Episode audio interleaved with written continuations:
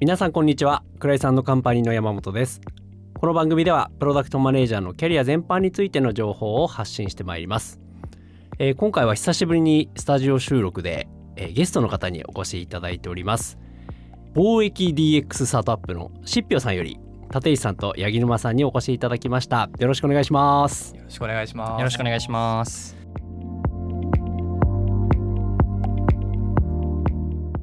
え我々の方はですね私山本とあとは隣の松永。はい松永です。よろしくお願いします。はいの今日計4人でお届けしてまいりたいと思いますのでよろしくお願いします。よろしくお願いします。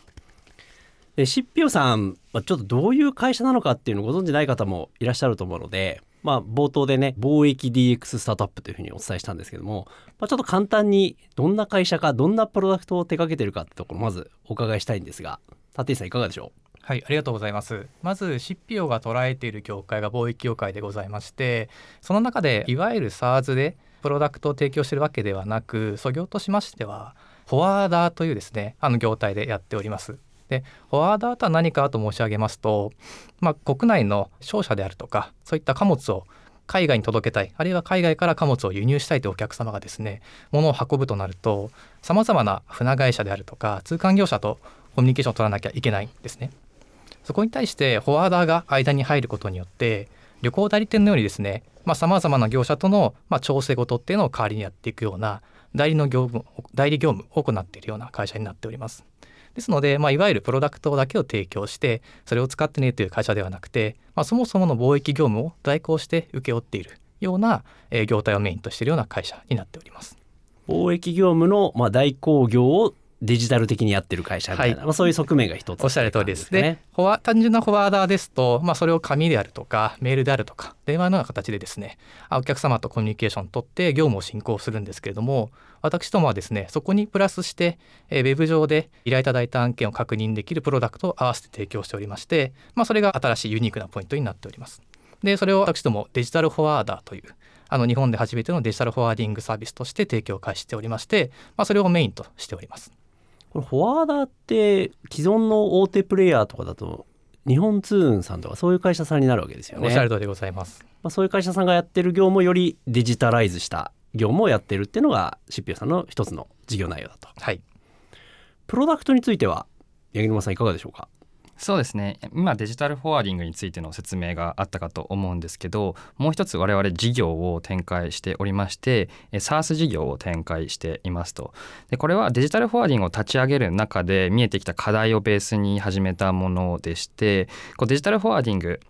ではですね我々がこうフォワーダーとして貨物の輸出入を担っているわけなんですけれどもどうしてもですねお客様の中で我々にはお任せできないような商流だったりもこう中にはあるような貨物の特性ですとか地域ですとかそういったことに従ってできないような扱えないようなところもあったりするのでそういったところもどうにかこう業務効率化のこう価値を提供できないかっていうところでソフトウェアだけを、えお客様に提供してプロダクトとして使っていただくっていう SARS 事業を実はこの2023年の、え頭からあの始めておりましてここを、えこう我々が提供しているプロダクトで先ほど説明のあったようなデジタルフォワーディングの案件と、え SARS 事業で扱っているこの SARS の事業をエニーカーゴという名前で提供してるんですけどエニーカーゴで扱っている案件と一元管理して、えワンプロダクトでこう見えるよっていうようなサービスを提供しておりますと。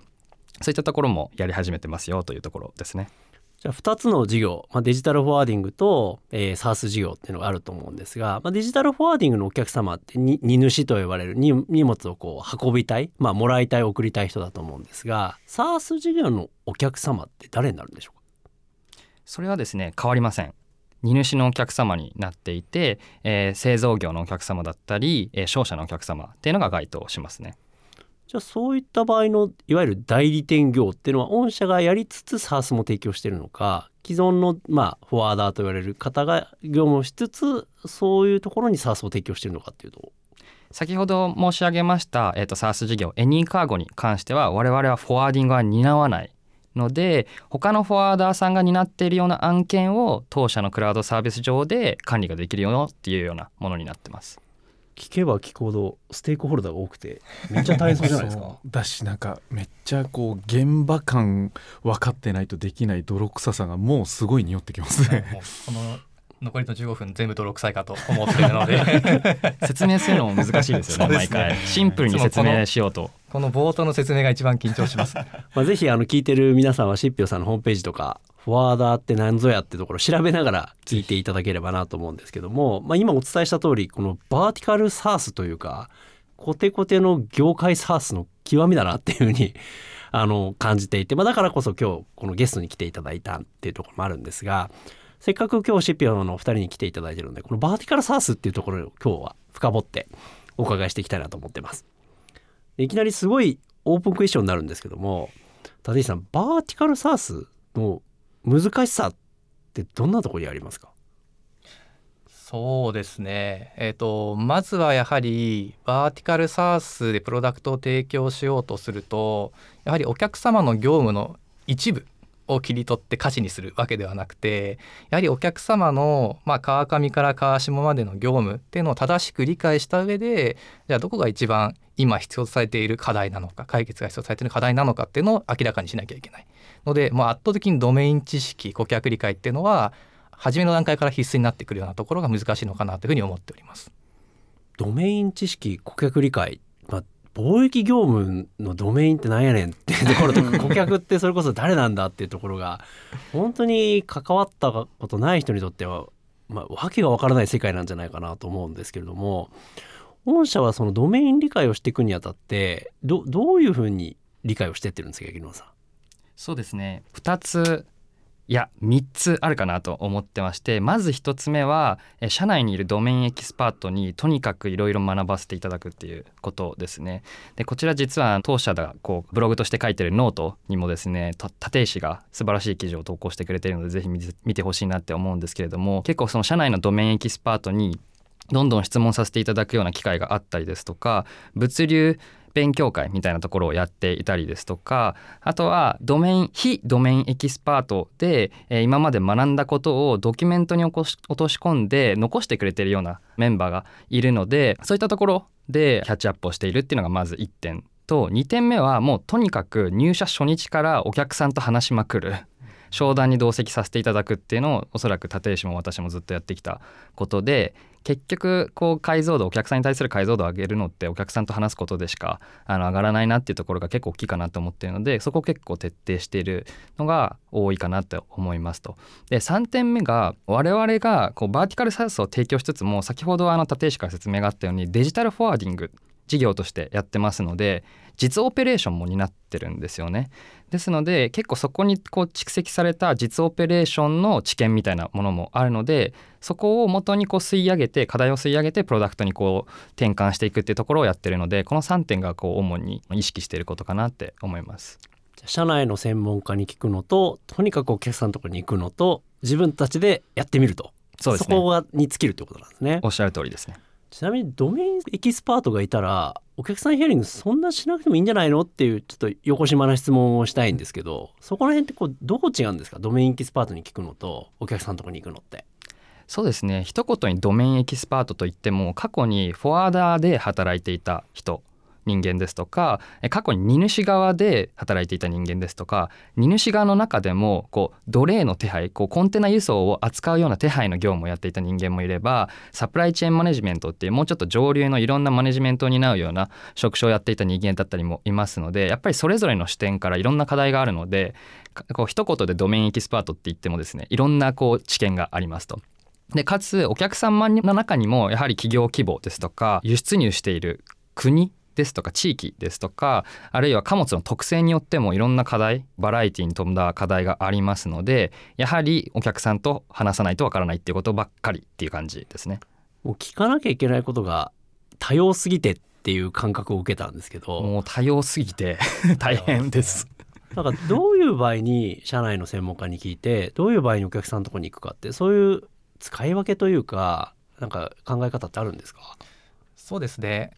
例えば現状の課題のヒアリングがお客様に聞いた方がその状況状況に合わせてすごくクリアな課題聞き取れるんですけど最新な課題最新のですね。逆に我々が構想した新しい運用で乗っかるかであるとかこういう枠組みに変えたらどういうことが起きるかといったもしもの場合の質問に関しましてはやはり社内のドメインエキスパートに、まあ、気軽に聞いていくことでブラッシュアップして高速で回していくってところで磨き上げていくことはよくやっていますね。ですので把握ヒアリングに関してはお客様ともうがっつり向き合ってやっていってそれを社内で磨き込んでいって案を練っていってプロダクトに通し込んでいく。ところに関してましてはドメインエキスパートの皆様あの非常に助かっておりますね。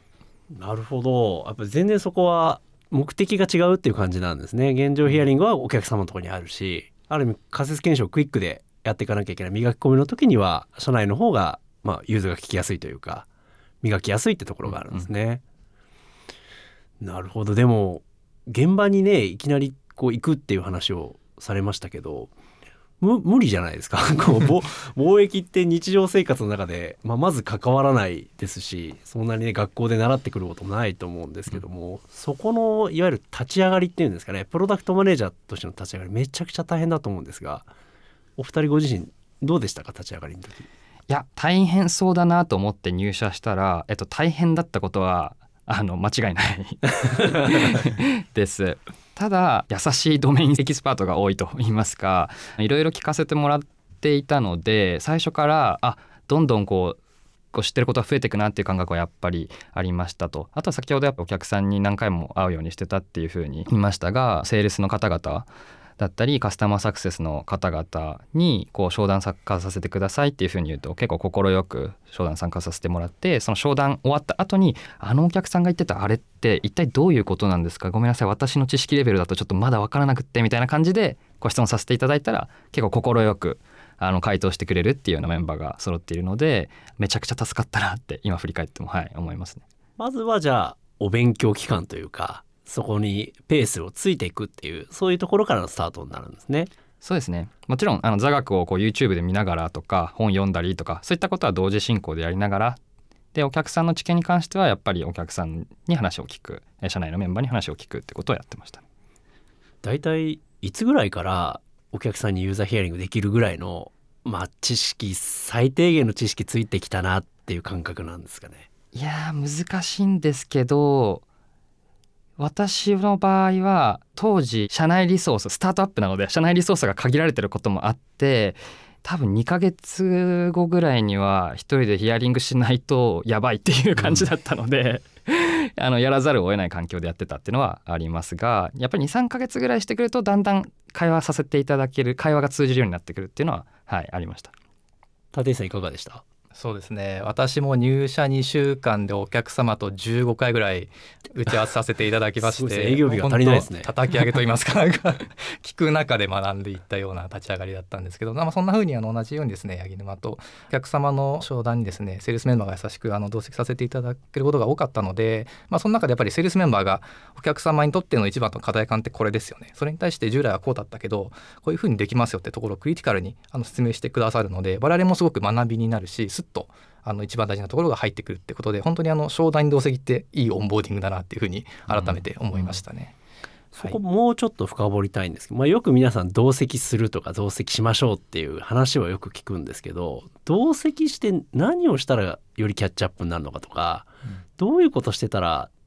より提供価値が上がっていくんですかね PM として。一つはですねただ同席するだけでなくなるべく最初は無理だと思うんですけど徐々に役割を持たせていただくことは大事かなと思ってて私も最初2週間の十何個の打ち合わせの後半の方にはですね私からの仮説検証のパートを持たせてくれといった形でその商談全般の責任は持てないけれどもこのパートのこの部分の検証であったりヒアリングに関しては一緒にやらせてくださいといった形で役割分担を開始させていただくことでよりぐっと責任感と吸収能力は上がったかなというふうに思っているので、まあ、ただ同席するだけではなくてやはり一プロというか役割を持って同席するのが大事なのかなというふうには思っております。やっぱり役割とか球を持つことが自分を成長させる追い込みになるって感じですね。はい、全然違うと思いますね。